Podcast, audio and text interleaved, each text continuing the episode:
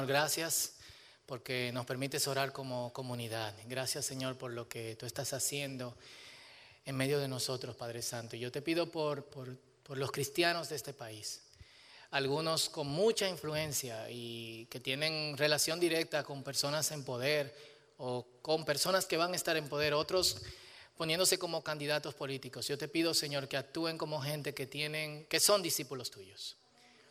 Y como Cristian decía, pido perdón, Señor, porque creo que, nuestro, ambiente político es un reflejo realmente de, de cómo pensamos, Señor. Y en ese modo quizás somos culpables, Señor. Y pido perdón por esto y pido en el nombre poderoso de Jesús que tú tengas misericordia de nuestra isla, Padre Santo. Y que, y que de verdad nosotros, unos meses a partir de ahora, haciendo esta misma oración en círculo, demos gracias porque tú escuchaste nuestra oración. Háblanos, Señor, y gracias. En el nombre poderoso de Jesús. Amén. Dar un aplauso fuerte al Señor. Y volvemos a nuestros asientos. Y en lo que volvemos a nuestros asientos, eh, me gustaría introducir lo que vamos a estar hablando durante las próximas semanas. Tenemos una nueva serie que se llama Los Cinco. Los que han estado haciendo la Biblia completa saben que ya estamos terminando el libro de Deuteronomio, que es el último libro del Pentateuco, de los primeros cinco libros de, la Biblia. Y eh, lo que queremos hacer durante las próximas semanas es hablar cada domingo del el tema general de cada libro y cómo Dios nos habla a nosotros a través de, a través de ellos. Así que eh, hoy iniciamos esta serie que se llama Los Cinco. Dios le bendiga.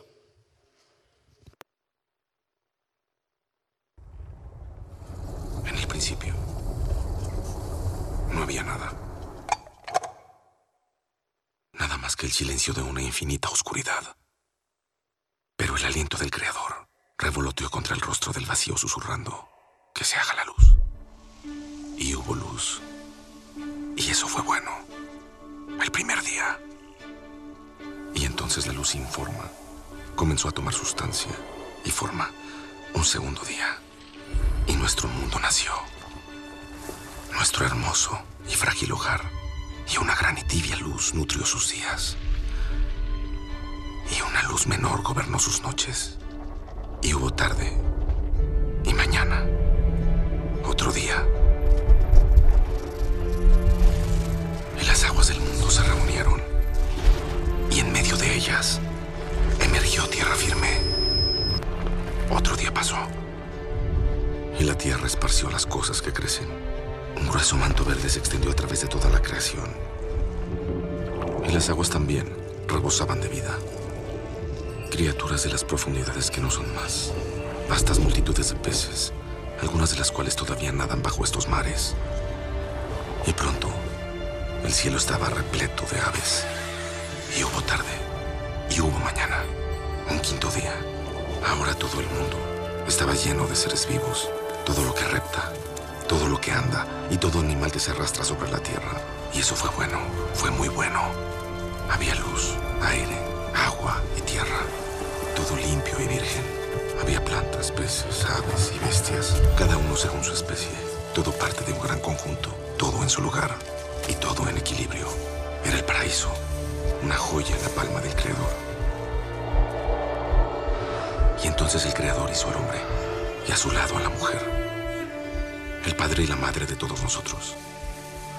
Él les dio una elección. Seguir la tentación de la oscuridad o aferrarse a la bendición de la luz.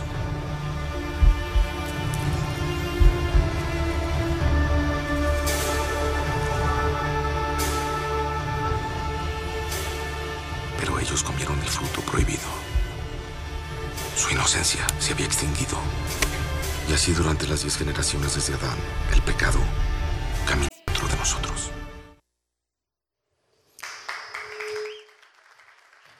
Eh, la única parte que sirve de esta película es lamentable. ¿Eh? Sí, de, de Noé. Los que no la han visto, no la vean. en serio. Yo recuerdo que cuando lo íbamos a ver, Pablito, el hermano de, Esdras, venía saliendo de Beli y decía, por favor no entren, ve otra cosa. Y no le hicimos caso. Es uno de los momentos más, eh, nunca lo voy a olvidar. Eh, y de hecho, eh, de eso habla el libro de, de, Génesis. Habla de, de origen, de principio, del inicio del primer día. Que el primer día, todos hemos tenido primer día de diferentes cosas, ¿sí o no?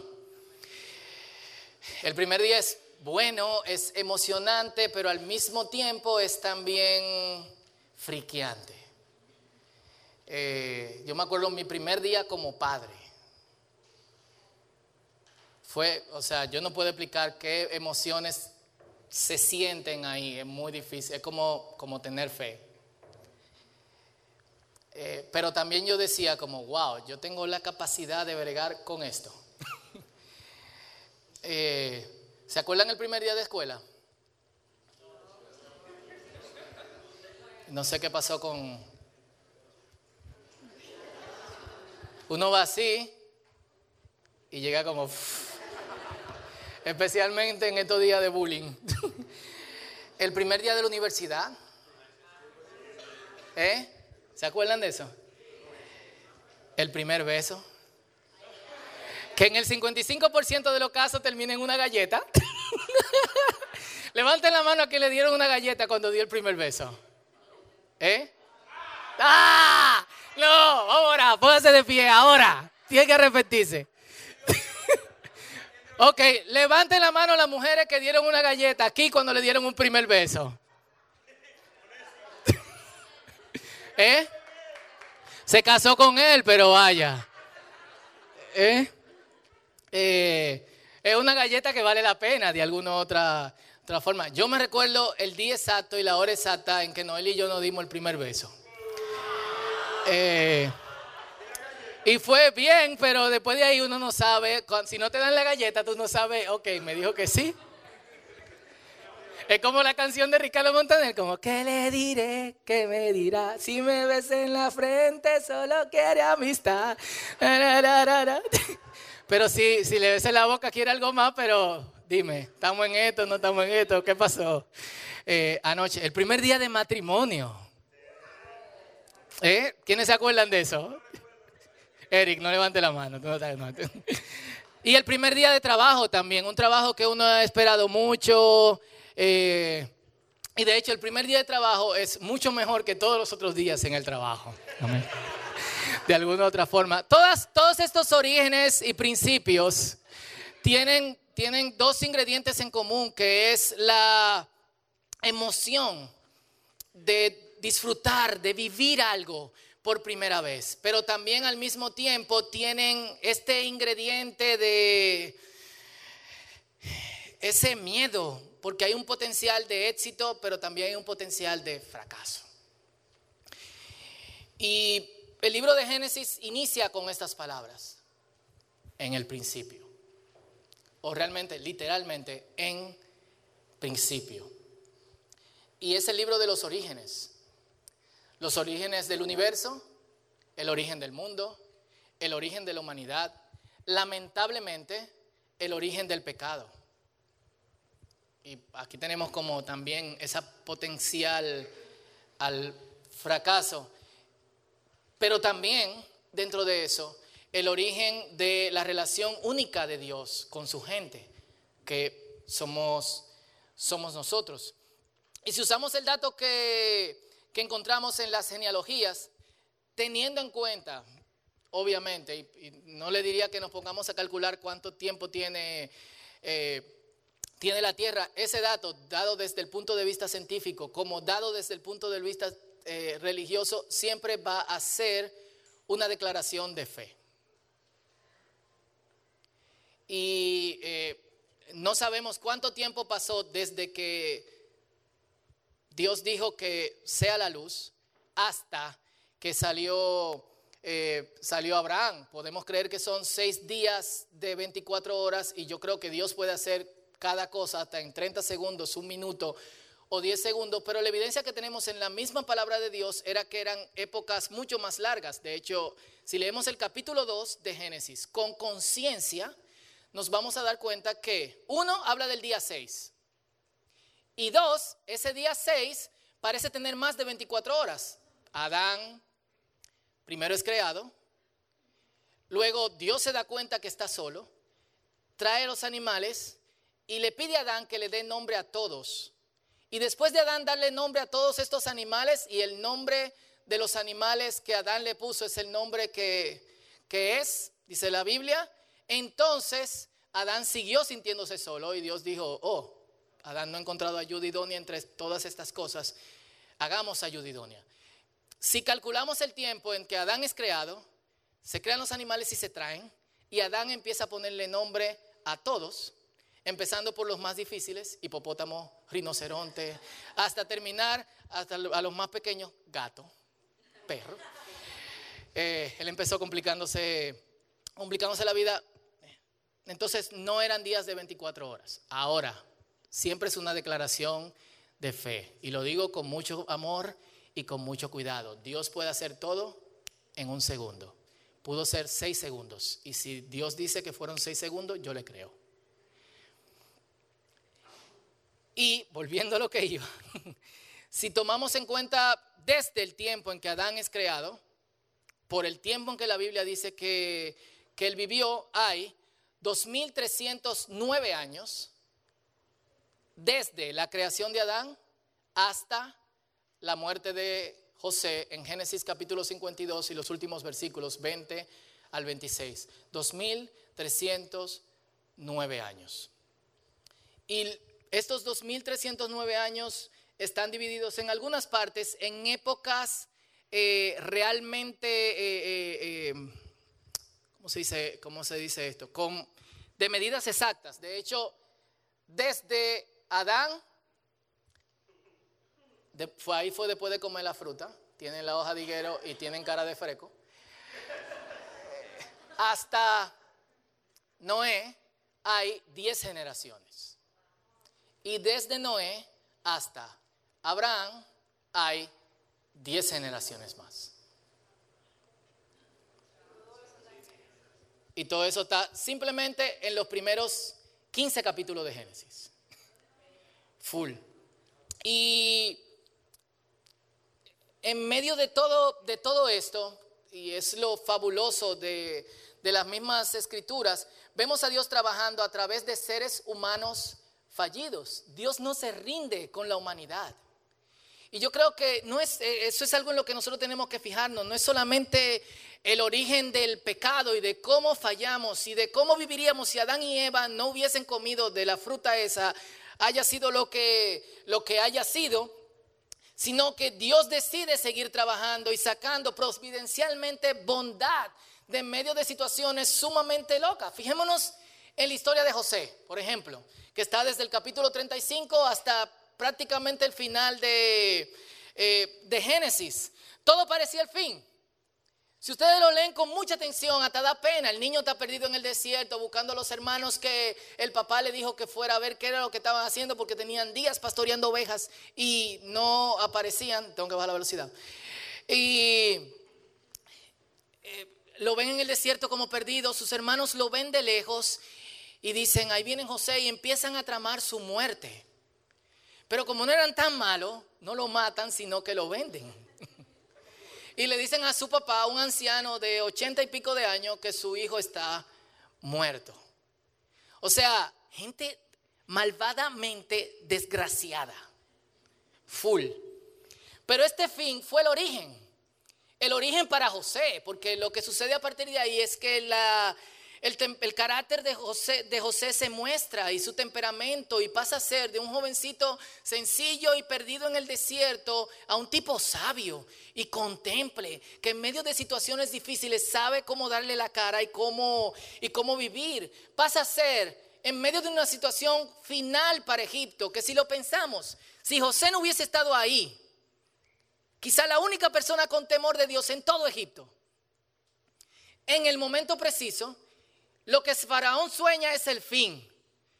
Pero a través de lo que Dios hace en la vida de José se transforma en el inicio de Egipto. De hecho, el inicio de, Egipto como una nación poderosa. Parece el fin para su familia y sus hermanos que ahora se encuentran en medio de una situación de hambruna y escasez. Y quizás nosotros no hemos experimentado hambre a ese nivel y lo quiero decir cuidadosamente porque es posible que algunos de nosotros sí hayamos pasado hambre pero quizás no a ese, a ese nivel, en medio de lo que parece el fin, con niños desnutridos y vacas a punto de morir, que no daban leche, sino otra cosa, terminan siendo alimentados, salvados, rescatados, protegidos, salud, y encaminados por el adolescente que vendieron y que todos daban por muertos. Dios crea espacios preciosos de situaciones terminales. ¿Cuántos dicen amén?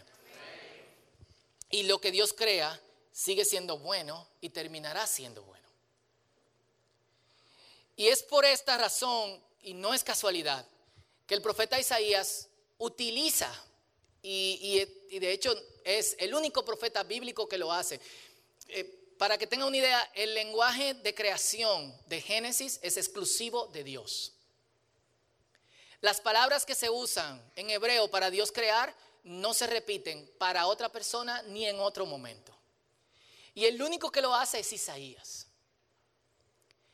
E Isaías lo hace en el contexto de lo nuevo que Dios va a hacer en la vida de cada uno de nosotros que nos acercamos a Él. Así que los invito a leer en Isaías capítulo 43. Y no vamos a leer todo el capítulo aunque quizás deberíamos, pero pueden hacerlo en su casa, vamos a leer del 1 al 7, del 18 al 21 y del 26 al 27. Isaías 43, 1 al 7, 18 al 21 y 26 al 27. 573 para los que... 76. Pausa de agua en lo que ustedes buscan en su Biblia.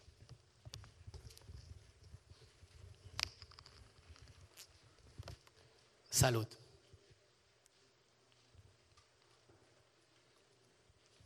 ¿Lo tienen? Amén.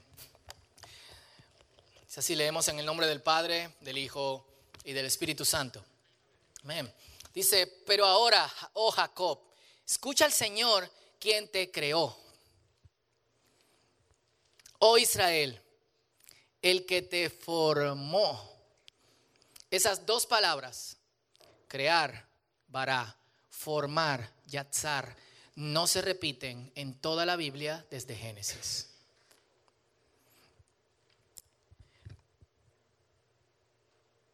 No tengas miedo, porque he pagado tu rescate y te he llamado por tu nombre, eres mío, eres mía. Cuando pases por aguas profundas, yo voy a estar contigo. Cuando pases por ríos de dificultad, gracias Señor, no te ahogarás. Cuando pases por el fuego de la opresión, ¿qué dice? ¿Qué dice? Las llamas no te consumirán, pues yo soy el Señor tu Dios, el Santo de Israel, tu Salvador. Yo di a Egipto como rescate por tu libertad. En tu lugar dio Etiopía y a Seba. Entregué a otros a, de ti, a cambio de ti. Cambié la vida de ellos por la tuya porque eres muy precioso para mí. Recibes honra y yo te amo. No tengas miedo porque yo estoy contigo. Te reuniré a ti y a tus hijos del oriente y del occidente, le diré al norte y al sur, traigan a mis hijos e hijas de regreso a Israel, desde los rincones más lejanos de la tierra, traigan a todo el que me reconoce como a su Dios, porque yo los he creado para mi gloria, fui yo quien los formé. Versículo 18, pero olvida todo eso.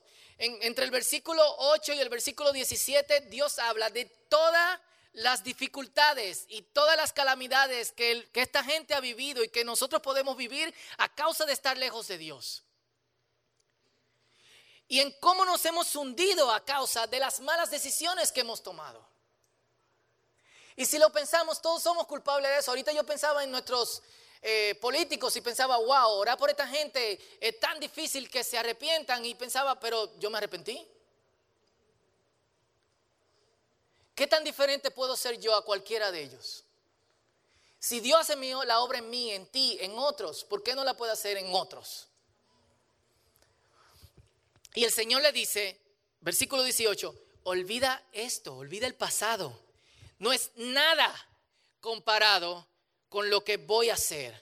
Pues estoy a punto de hacer algo nuevo. Mira, ya he comenzado. ¿No lo ves? Haré un camino a través del, desierto. Crearé ríos en la tierra árida y baldía. Los animales salvajes de los campos me darán las gracias y también los chacales y los búhos por darles agua en el desierto. Sí, haré ríos en la tierra árida y baldía para que mi pueblo escogido pueda refrescarse. Yo hice Israel para mí mismo y algún día me honrarán delante del mundo entero. Versículo 25, yo, sí, yo solo, borraré tus pecados por amor a mí mismo y nunca volveré a pensar en ellos. Siempre me acuerdo de un amigo, Claudio Sola, que decía que cuando Dios te perdona, se olvida de que se olvidó. 26. Revisemos juntos la situación y presenta tu defensa para demostrar tu inocencia. Wow. ¿Cuánto dan gracias a Dios por lo que nos dice? Amén. Y la primera parte que leímos está dividido por dos no temas. Eh, alguien dijo por ahí, y lo dijo una vez en un mensaje, que en la Biblia hay 365 no temas, uno por cada día del año. Fake. Mentira.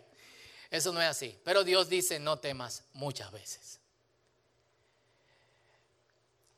Y lo dice porque realmente el temor ha pasado a ser uno de los sentimientos más comunes en la vida de todos nosotros.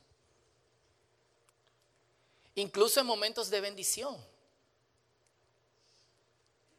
Full, anda por ahí uno, me lo han mandado de todas partes y esto es parte de la, eh, de la vida en, el, en la época de las redes sociales. Eh, este tipo que hace la caricatura de órganos humanos hablándole a, su, a la persona, ahora es la ansiedad. Entonces el tipo está acotado así en la hierba y dice, todo está bien. Y la ansiedad dice, sí, todo está bien. ¿Y por qué todo está bien? Quizás algo esté mal. ¿Eh? Y yo sé full, o sea, yo sé que a veces nos levantamos y como, todo está como, como chulo. Y uno sale de su casa como lo suá. ¡Ah!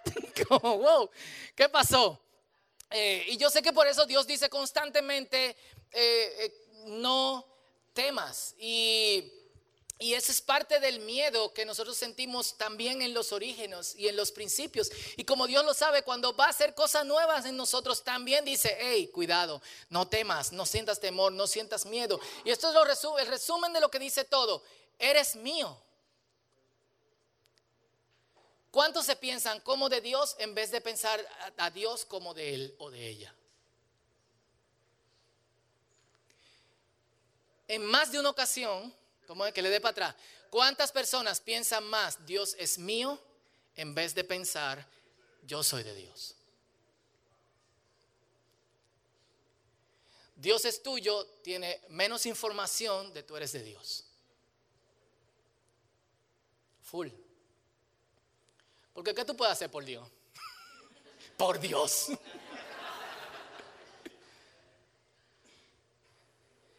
Pero hay tanto que Dios puede hacer de ti. O sea, ¿qué hará Dios con alguien que es de su propiedad? Piénsalo. O sea, nada más pensar en eso se me explota la cabeza. Dice, yo estoy contigo las situaciones difíciles, y tendremos que pasar por situaciones difíciles, aquí habla de fuego, agua y otras vainas, no te harán daño. O sea, vamos a pasar por momentos difíciles, pero no te van a hacer daño. Y luego lo, lo, dice nuevamente, haré algo nuevo, olvídate de lo viejo. Y en esas últimas vemos de nuevo el lenguaje de crear y de originar. Dios es el Dios que constantemente origina, que constantemente crea, que constantemente hace nuevas cosas. Y si bien no está haciendo, mm, recreando nuevas cosas o creando cosas en medio de nosotros, nuevos animales, nuevas plantas, nuevas cosas, sí está haciendo una obra especial en cada uno. Y falta un punto más.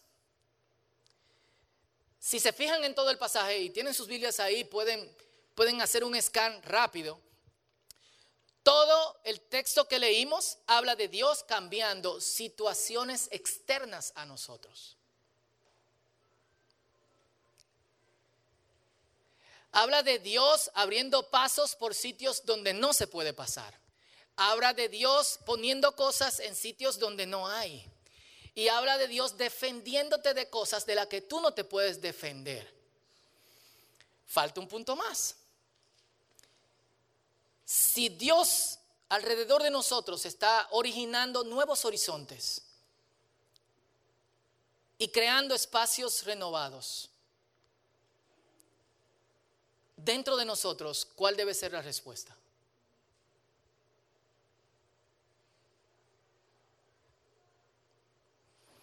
Y es lo que me chocó leyendo, leyendo este pasaje. O sea, es todo, o sea, Dios crea las condiciones para que yo esté bien.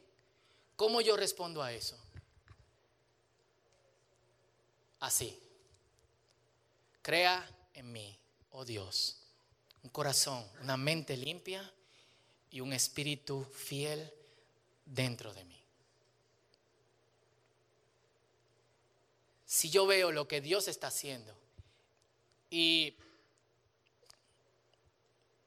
honestamente, a veces Dios cambia tantas cosas a tu alrededor y pone tantas cosas a tu favor y tú sigues friqueado, sigues con miedo y sigues sin darte cuenta.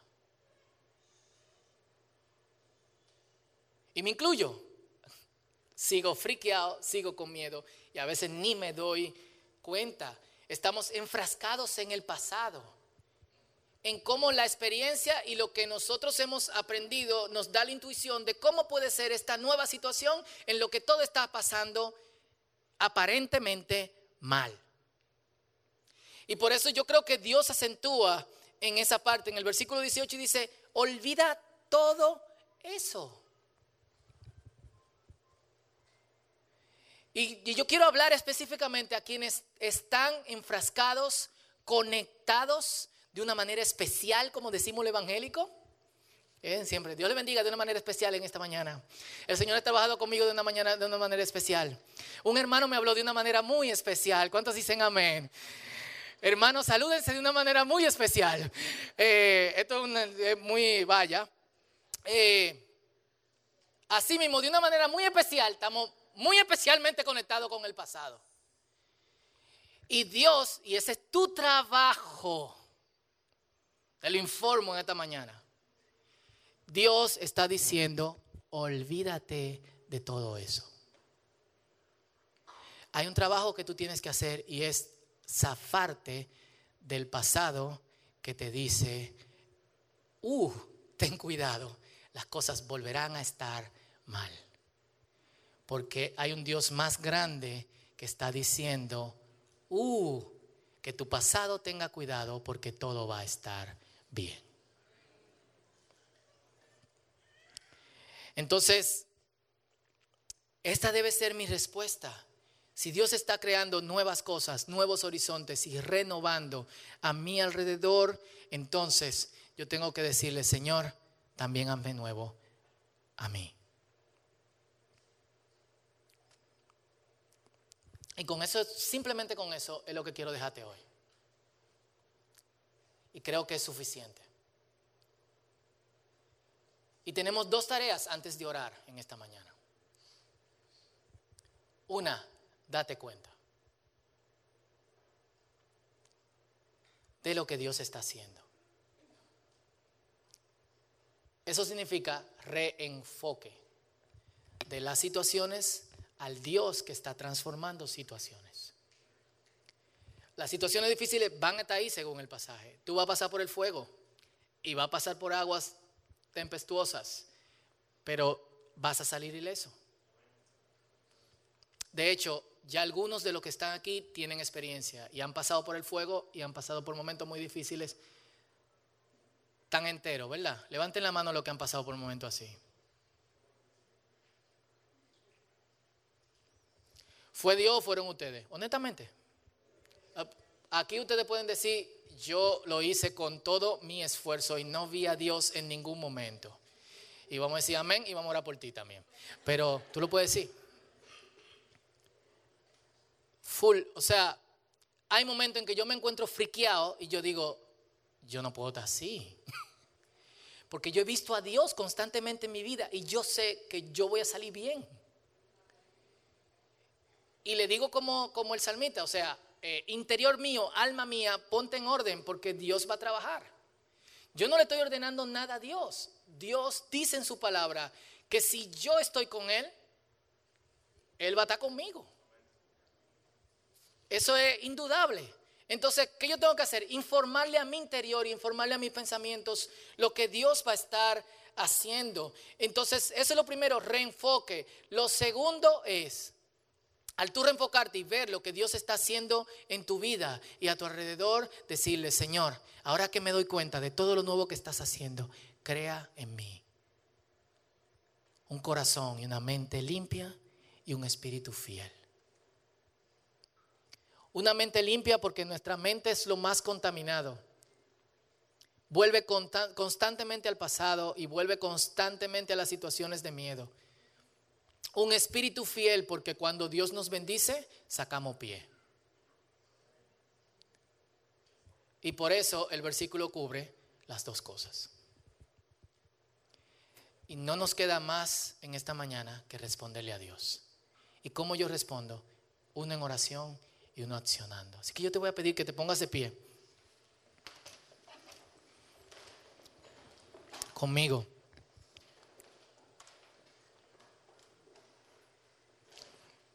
Y cada uno conoce, sabe cuál es su situación.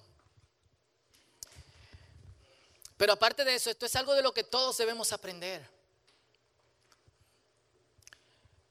Porque vivimos en ciclos y estamos en un mundo cada vez peor. Hace tres meses cuando yo veía las cosas en Colombia, en Bolivia, en México, en Barcelona, en otras partes en el Líbano, eh, yo nunca pensé que nosotros íbamos a estar esta semana en tumulto.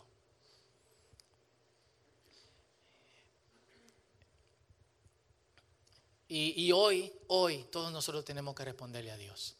Así que antes de orar juntos, me gustaría que, tú ores por estas dos cosas personalmente. Señor, ayúdame a reenfocarme. Ayúdame a ver lo que tú estás haciendo. Toma este pasaje contigo toda esta semana, Isaías. Es breve, uno, dos minutos. Capítulo 43.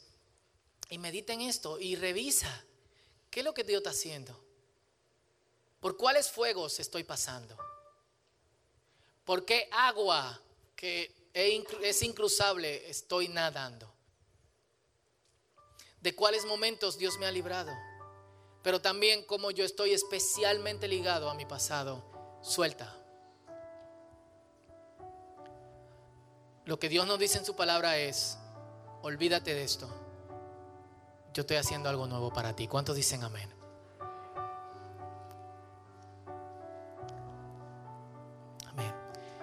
Eso es lo primero. Y lo segundo es, crea en mí, Señor. Lo que tú estás haciendo fuera de mí y como tú estás ordenando, según tu palabra en Romanos capítulo 8, todas las cosas para el bien mío, si te amo, y amar es obedecer, les recuerdo. Entonces, hazlo también dentro de mí. Díselo, hazlo también dentro de mí, Señor. Oremos por estas dos cosas. Este tu tiempo con Dios y luego yo cierro en oración.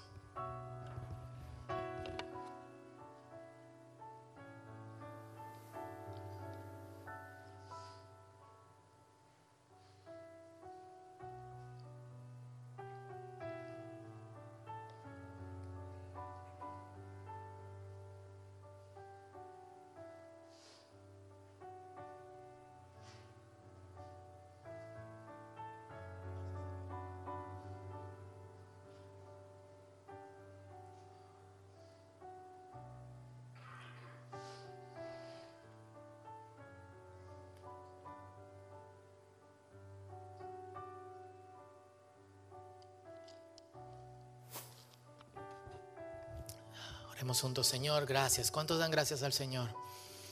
Gracias. Tú nos has creado y tú nos has formado, Señor.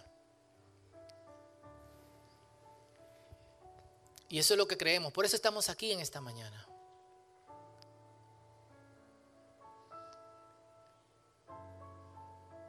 Y tú nos has sostenido, Señor. ¿Cuántos dan gracias al Señor por eso? Muchos de los que están aquí en esta mañana han pasado por cosas terribles. Y es sorprendente ver cómo han salido de eso y cómo Dios los ha sostenido. Muchos de los que están aquí han pasado por situaciones que quizás nadie sobreviviría o en la que quizás sería otra persona lo que haría sería apartarse de Dios. Sin embargo han dicho, no entiendo, pero yo te creo. Y yo te doy gracias por eso, Señor, porque yo personalmente aprendo mucho de todo esto. Y me maravillo, Señor, de la obra que tú haces en situaciones tan locas, tan locas, tan tristes y tan desgarrantes. Pero también me alegro por cómo bendices, Señor, a quienes dicen, yo no entiendo, pero te creo. Por como también bendices a quienes han decidido darle para allá. Quizás no han pasado por situaciones difíciles, pero aquí están firmes, Señor. Y hoy, Señor, meditando en, el principio, en el origen, en lo que tú haces, Señor. Y en cómo tú quieres que pensemos de los inicios y del principio, Señor. Nos enfocamos en, en lo que tú estás originando en cada uno de nosotros, Señor. Y si hay algo que te pido por todos los que estamos aquí por también gente del círculo que quizás no se encuentra aquí en esta mañana, es Señor, ayúdanos a enfocarnos en lo nuevo que tú estás haciendo. Díselo al Señor, díselo. Ayúdame a enfocarme en lo nuevo que tú estás haciendo en mi vida, Señor. Díselo. Díselo al Señor. Padre, y, pedimos por esto que tú nos ayudes a desenfocarnos del pasado de, las heridas que quizás no han cerrado, tú te encargarás de ellas y las vas a cerrar. Y miraremos las cicatrices para dar gracias. ¿Cuántos dicen amén? Quizás de las situaciones difíciles que estamos pasando, pero no te estamos viendo. Es difícil verte en tiempos difíciles. Ayúdanos a verte, Señor. ¿Cuántos dicen esto, Señor? Amén. Ayúdanos a verte. Pero sobre todo, Señor, crea en nosotros una mente nueva y un corazón nuevo. Quizás el primer cambio es, somos tuyos. Somos tuyos. Señor, somos tuyos. Díselo, díselo al Señor en tu mente, en voz alta, soy tuyo, Señor, soy tuya, Señor. Padre, y no solamente crea un corazón, una mente limpia, clara, reenfocada, sino también un espíritu fiel. Que en momentos de bendición sepamos estar firmes con el Dios que nos bendice. Padre, y te pido full en esta mañana, por quienes se encuentran en medio de nosotros, quizás no conocemos de todo, pero tú sí, que están pasando por situaciones muy locas. Situaciones que quizás no los dejan dormir, situaciones que no los dejan levantarse de la cama Situaciones que piensan, yo no voy a salir de esta. Yo te pido, Señor, que esta palabra que leímos hoy no sea solo palabras para ellos, sino que tú, Señor, te les muestres realmente y tú les hagas ver que es verdad. Yo creo en ti, Señor, y es lo único que me hace estar parado en esperanza, porque sé que no solamente tú vas a cambiar situaciones, alrededor de mí y de nosotros. Y que si te lo pedimos y nos mantenemos firmes, tú también vas a crear algo nuevo dentro de nosotros. Sino porque también tu palabra dice que tú harás cielos nuevos y tierras nuevas y las cosas que, que conocemos ahora ya no serán y tú brillarás por nosotros y te damos gracias por eso. Y por eso te alabamos hoy en el nombre poderoso de Jesús y todos decimos amén. Dios te bendiga así de pie. Vamos a alabarle. Amén.